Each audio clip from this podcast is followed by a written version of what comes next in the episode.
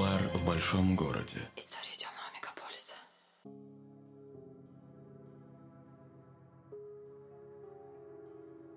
Частный сыщик Вадим Головин прижался к тебе в автобусе, чтобы рассказать кое-что интересное. В этом выпуске речь пойдет о роковых яйцах.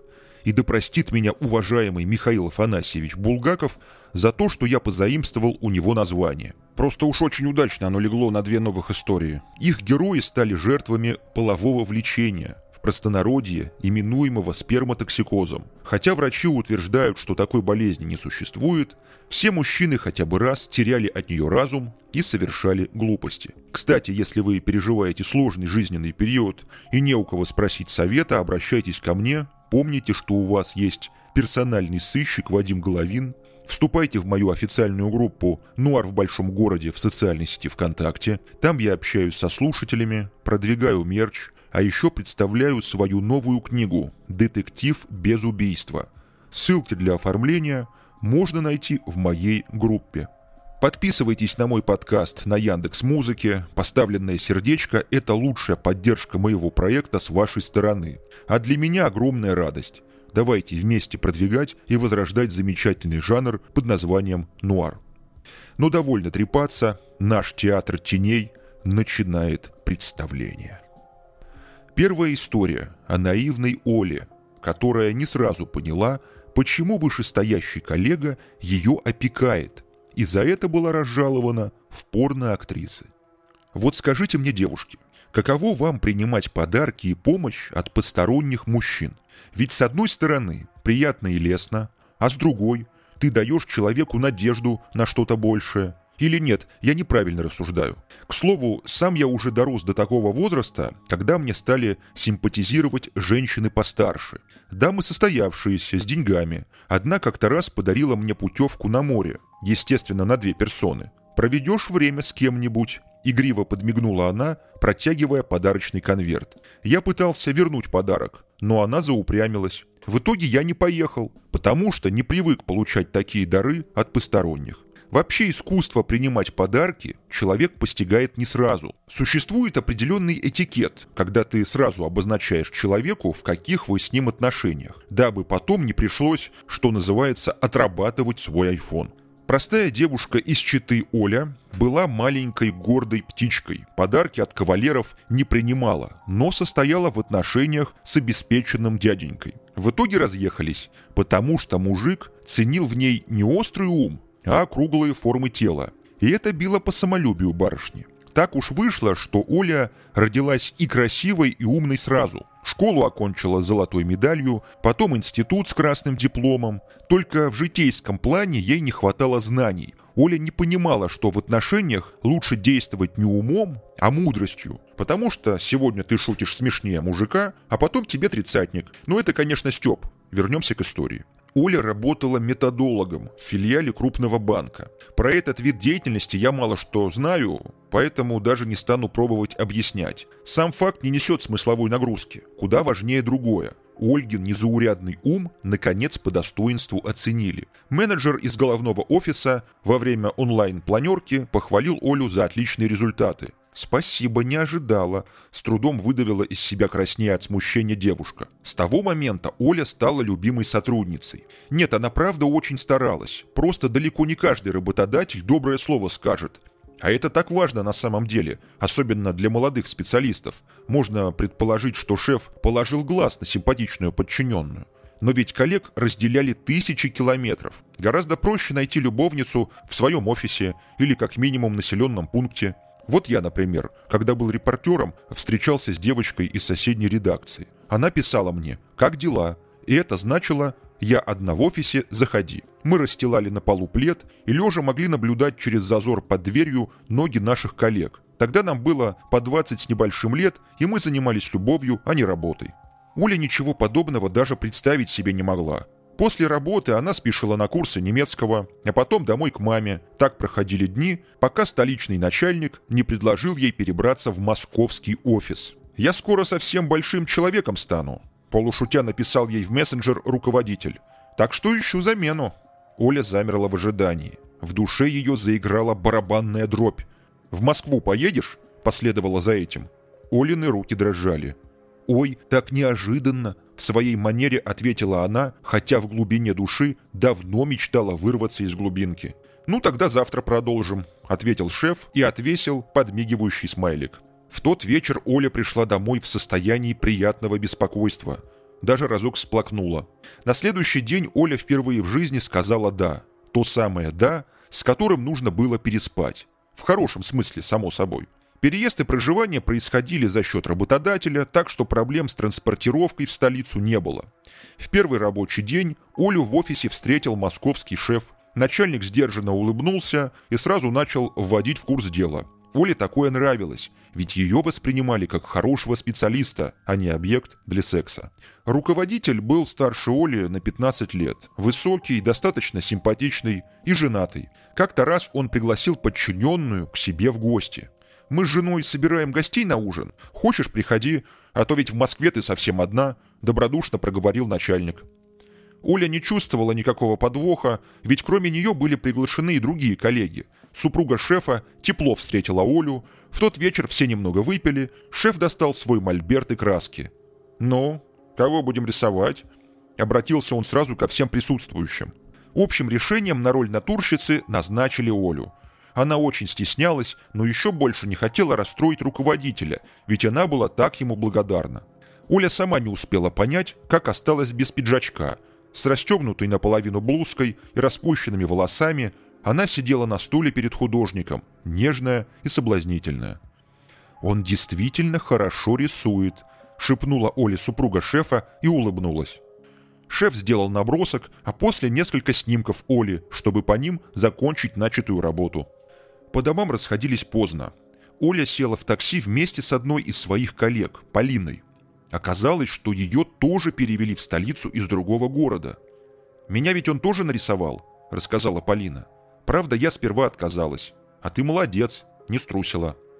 «А чего тут такого?» – простодушно спросила Оля.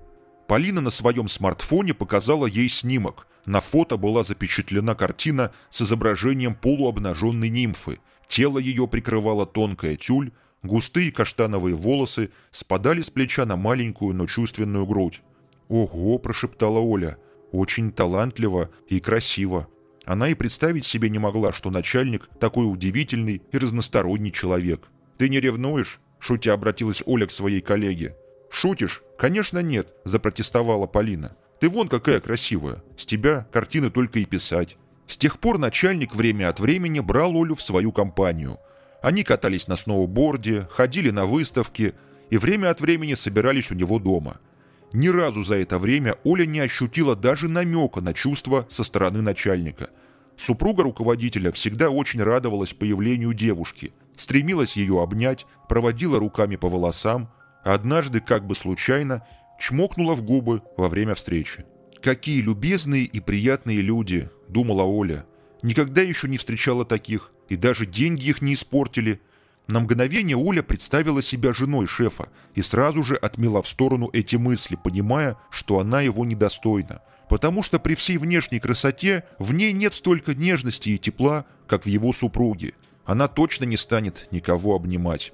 Чтобы принять окружающий мир, нужно сначала полюбить самого себя, перестать падать вниз, остановиться лучше, не завидуя, не подражая кому-то. Нужно просто слушать себя и свои желания, раскрывать таланты и стремиться к мечте. Все это очень мило и здорово на словах, но духовный рост – это не поза лотоса на фоне горных пейзажей и водной глади. Очень часто это слезы, боль и тот самый банальный выход из зоны комфорта.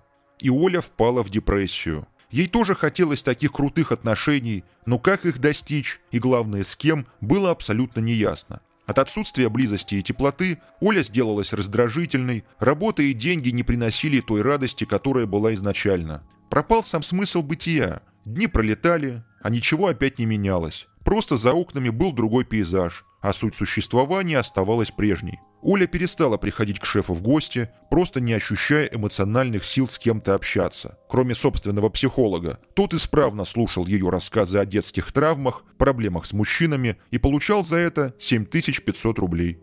Однажды на корпоративный почтовый ящик Оли пришло письмо со вложением.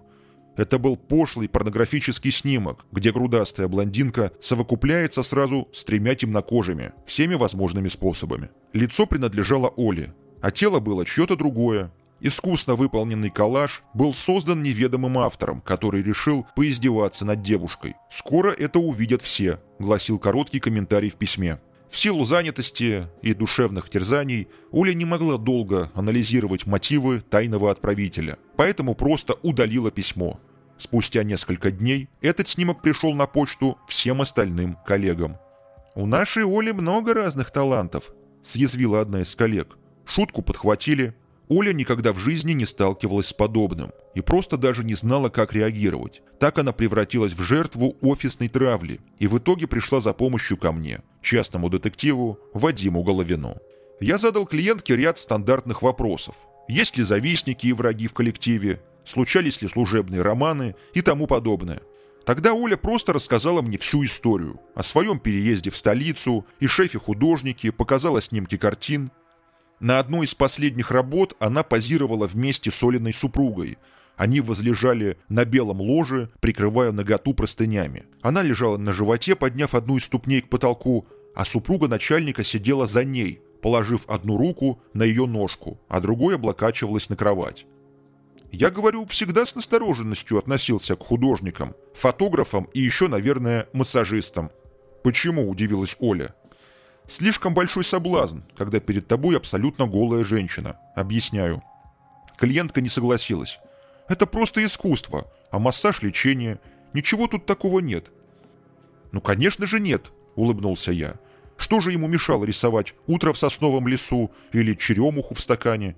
Почему его кисточка поднимается только на голое женское тело, а рассветы, цветы и фрукты его мало интересуют? Значит, Рембрандт и Рубенс тоже странными были, возразила клиентка. Да, действительно, все это очень странно, но я более чем уверена, что это был не начальник. И что же, спрашиваю, супруга шефа все это рисование поощряла? Она всегда принимала меня тепло, сказала Оля. Вот буквально вчера мне писала, в гости звала.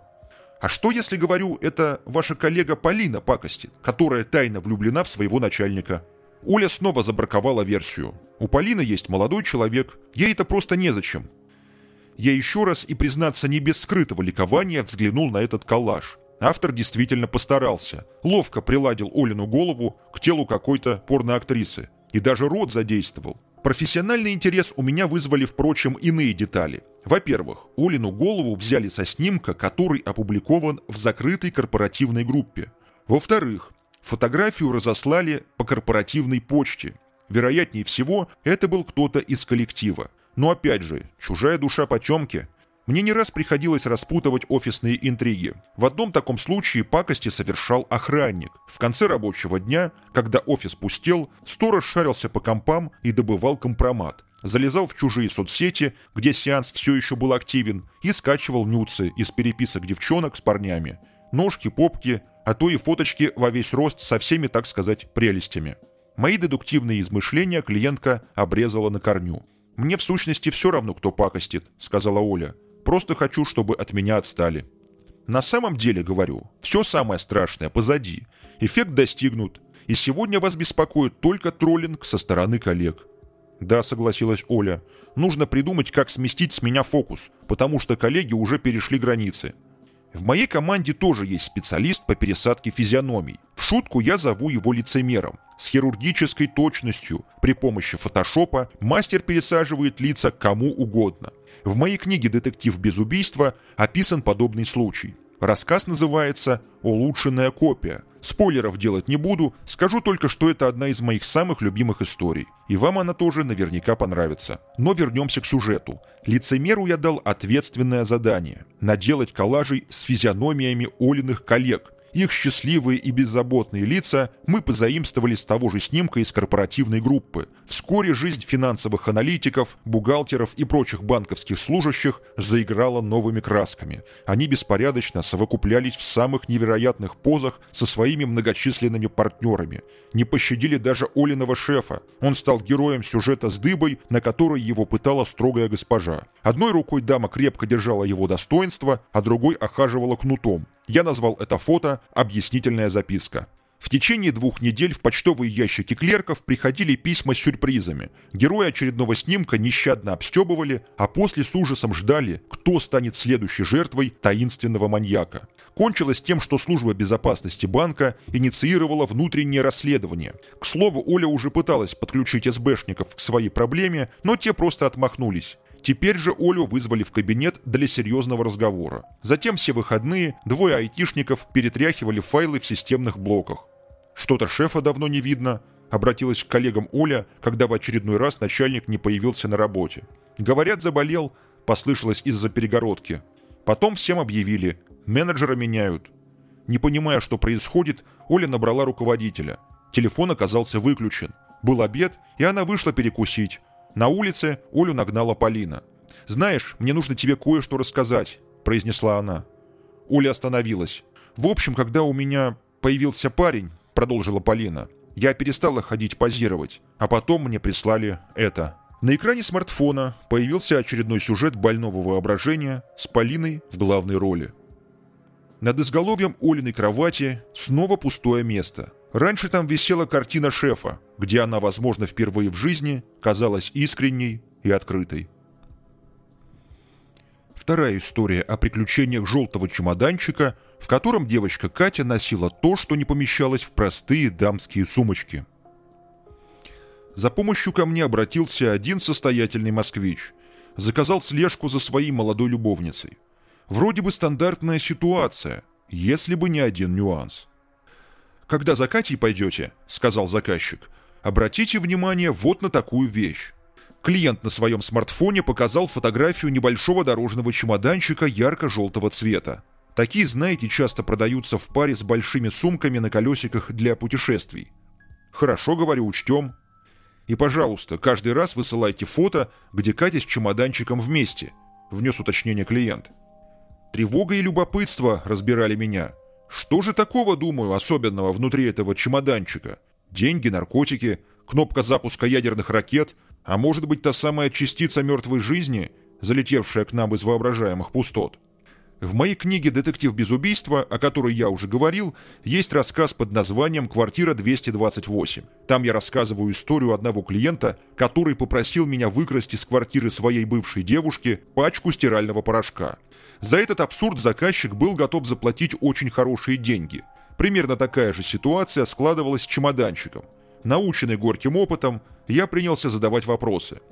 «Чемоданчик-то, говорю, видимо, непростой. Волшебный ларчик у вас». Клиент молча пожал плечами. «Сдается, говорю мне, что сумка вас беспокоит даже сильнее, чем девушка». Тут у клиента уже не осталось выбора. «Понимаете, — сказал он, — Катя продает подаренные мною вещи. Я ей сумку за 70 косарей, она ее за полтос на Авито выставляет. Вот поэтому и слежу теперь, а то все мало ей денег. Ясно говорю. Будем перевоспитывать. Я, конечно, не специалист в дамских сумочках, но что-то подсказывало мне, что стоимость чемоданчика не столь велика. Впрочем, кто его знает. Как-то раз в одном из столичных бутиков, куда я зашел следом за своим объектом, мне попались мужские носки за 100 тысяч рублей. Персонал магазина сразу меня спалил. Продавщицы с презрением уставились на мои заляпанные грязью беговые кроссовки. Ну а в чем еще я должен весь день ходить за человеком и в крайнем случае убегать от его охраны? Кроссовки для бега с шипованной подошвой – проверенный вариант. Обычно в этих кроссах я выбегаю на гололед, чтобы оторваться от своих преследователей. Причем лучше всего мне это удается в Петербурге, где коммунальные службы работают не в пример столичным дворникам. Где-то в моем телефоне есть фотография сразу 10 снегоуборочных машин, полирующих проспект Мира. Но вернемся к нашей истории. Обычно со своим багажом Катя садилась в такси и ехала по одному из московских адресов. В основном это были одни и те же дома, вполне приличные, с охраняемыми дворами и консьержами. Проследить дальнейший путь девушки мне ни разу не удалось. Заскакивать за ней следом в подъезд было слишком рискованно. Ее возвращения я дожидался на улице. Обычно она выходила часа через два, иногда три, прыгала в такси и отправлялась домой. Даже не зная, сколько всего фотографий Кати я отправил клиенту. Однажды, когда он привез очередной гонорар за выполненную работу, я был немного навеселе и проявил бестактность. «Скажите, говорю честно, зачем вам вот это все? Ведь девушка ваша явно зря времени не теряет».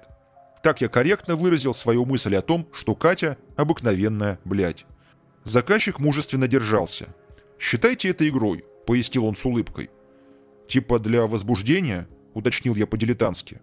«Катя», — сказал он, как любая девушка, хочет свадьбу, а я в браке и детей двое. Уйти пока не готов. Вот она меня и третирует. А по-моему, она просто работает кое-кем. «Катя – помощник юриста», – сухо ответил клиент, которому явно хотелось поскорее сменить тему. В шутку я про себя подметил, что в чемоданчике у нее особо важные документы. Клиент уловил мой насмешливый взгляд. «Сейчас она стажируется», – зачем-то добавил он и лучше бы промолчал. Потому что свидетелем всей этой так называемой стажировки оказался я, частный сыщик Вадим Головин. Сижу я, значит, опять в засаде, жду, когда Катя с чемоданчиком появится из подъезда после сеанса юридической помощи. Гляжу, подъезжает скорая.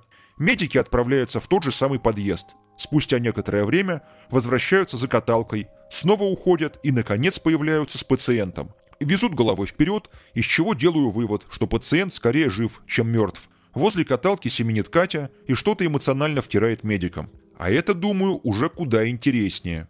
Понимая, что спалюсь перед Катей, я покидаю свое укрытие и под видом зеваки устремляюсь в сторону кареты скорой помощи. Прежде чем фельдшер захлопнул дверь, успеваю заметить, что больной лежит на боку с прижатыми к животу ногами. Странно думаю, может аппендицит или же траванулся чем. Примерно в таком же состоянии меня как-то раз доставили в больницу имени Боткина в Петербурге. Земляки не дадут соврать, что это местечко со своей особенной атмосферой. Впрочем, речь не об этом. «Ну что, снова коронавирус?» – нарочито небрежно спросил я у водителя скорой, курившего возле служебной машины. «Не, какая-то бытовуха», – отмахнулся шофер и отправился за баранку. Катя пыталась запрыгнуть в автомобиль, но врач запротестовал. «Поеду с ним», – настаивала она. «Вы ему родственник или кто?» – уточнил доктор. «Хорошая знакомая», – пояснила Катя. «Тогда своим ходом в приемные часы», – объяснил врач. «А куда его повезут?» – уточнила девушка. «В 31-ю», – ответили из машины. Из салона раздался стон. Пациент явно был не в восторге от всей этой болтовни. «Сейчас достанут, терпи», — прикрикнула фельдшерица. Скоро с воем умчалась вдаль. «Что-то серьезное?» — спросил я у Кати. Она пожала плечами и направилась к подъезду. Я пошел за ней следом, дождавшись, когда она откроет входную дверь. Мы вместе сели в лифт. Оба ехали молча. Девушка вышла на своем этаже, я чуть выше — Снимаю ботинки, чтобы не топать, и мягко сбегаю вниз по ступеням, прислоняю ухо к двери. Наконец, слышу голос Кати. По обрывкам фраз понимаю, что она беседует с кем-то по телефону. Точнее сказать, некто консультирует девушку. Действительно, оборжаться. Громко и недовольно произнесла она. Потом еще в суд на меня подаст. За что? Да хотя бы за моральный ущерб. Я быстро набрал клиента. Сперва было занято, потом он перезвонил. В общем, говорю, Катя, на хате у какого-то мужика, его увезли на скорой, она устраняет следы преступления и намерена убегать. Что делать? «Знаю», – тихо ответил он, добавив, что там ничего серьезного. «Значит, говорю, вот как. Вы уже в курсе, и только я один, как дурак, ничего не знаю». «Вадим», – вкрадчиво произнес клиент, – «вы могли бы ей мозги вправить? Я заплачу. Просто нужно немножечко напугать, чтобы больше она не занималась этим. «Чем?» – возмутился я. «Юридическими услугами?» «Все вы прекрасно знаете», – иронично заметил он. «Просто мне тяжело сейчас говорить. Это сугубо личное». «То есть, говорю, это вы сейчас по телефону с ней говорили?» «Да», – признался клиент. «И точно знаю, что ничего страшного не случилось». После нашей беседы мне сразу же прилетело уведомление о том, что на мою карту зачислена некая сумма денег, аванс за поставленную задачу. Нужно было на месте срочно что-то придумать, в голову, как назло, ничего не лезло. Потому что я не успел поесть, оставив в машине пакетик сока и протеиновые батончики, которые грыз всю неделю для набора мышечной массы. В итоге набрал только своего стоматолога с просьбой взглянуть, куда исчезла часть зуба. Пока я собирался с мыслями, Катя уже закончила свои дела и запирала дверь. Пришлось экстренно бежать вниз по черной лестнице, чтобы встретить ее на выходе и снова взять под наблюдение. В подъезде я прямо нос к носу столкнулся с Катей – она за каким-то хреном пошла мне навстречу по направлению к почтовым ящикам. Потом что-то брякнуло. Я догадался, что девушка опустила в ящик ключи от квартиры. Видимо, таким образом решила передать связку владельцу квартиры. Вскоре мои пальцы просунулись в узкую щель почтового ящика. В такие моменты всегда жалею, что не захватил с собою своего маленького помощника. Нет, не карлика паспорту, который вечно тряс связкой ключей по телеку. Есть у меня такой длинный тонкий пинцет. С его помощью я вынимаю из почтовых ящиков разного рода бумаги так, чтобы их не попортить, а после кладу на место. В общем, не будем заострять на этом внимание. Каждый раз таскать эту штуку с собой неудобно. Поэтому я просто выломал дверцу и присвоил, не люблю слово «похитил», ключи от квартиры. В следующий раз, когда Катя со своим чемоданчиком опять отправилась к кому-то в гости, я подошел к ней на улице. «Помнишь, говорю, меня?» Катя остолбенела. «Здрасте», — вымолвила она. «Короче говорю, я предлагаю сделку. Ты мне свой чемоданчик, а я тебе ключики от квартиры. Те самые, что вчера ты просунула в ящик, а я их взял и наведался в гости, пока хозяина не было. И когда он вернется домой из больнички, то с ужасом обнаружит пропажу кое-каких вещей. Повсюду твои отпечатки пальцев, и врачи подтвердят, что тебя видели с ним в квартире. Поэтому либо ты сейчас меняешь ключи на чемодан, либо едешь в полицию. А в квартире я для тебя приготовил записку. Там узнаешь, где лежат вещи. «Да пошел-ка ты нахер!» – выругалась девица и рванула вперед. «Я буду ждать тебя здесь с полицией!» – крикнул я Кате вслед. «Слушай, да кто ты вообще такой?» – разозлилась девушка.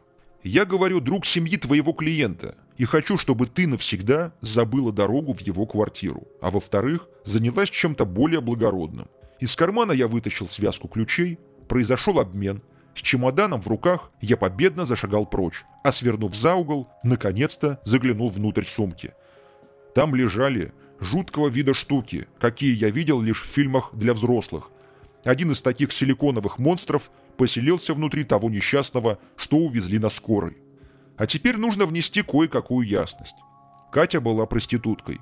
Нашла себя в жанре женского доминирования – Уважаемые и не очень мужчины воплощали с ней свои самые смелые фантазии. Одним из них был мой клиент, добропорядочный и состоятельный глава семейства. Только с женой у него вот так не получалось. Поэтому он стал искать что-то на стороне.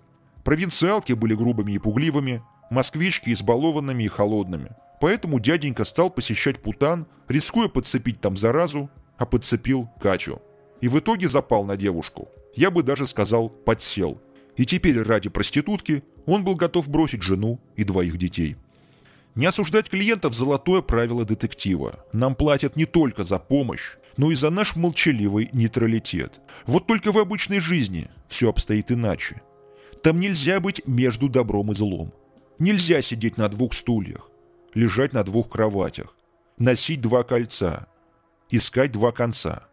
Потому что конец у нас всех одинаков – смерть. И там тебе уже не поможет сыщик Вадим Головин и его подкаст «Нуар в большом городе». Я благодарен всем, кто оставил отзыв о моей книге, кто поддержал мое творчество. Держитесь, верьте в себя, не бойтесь. Я вернусь очень скоро.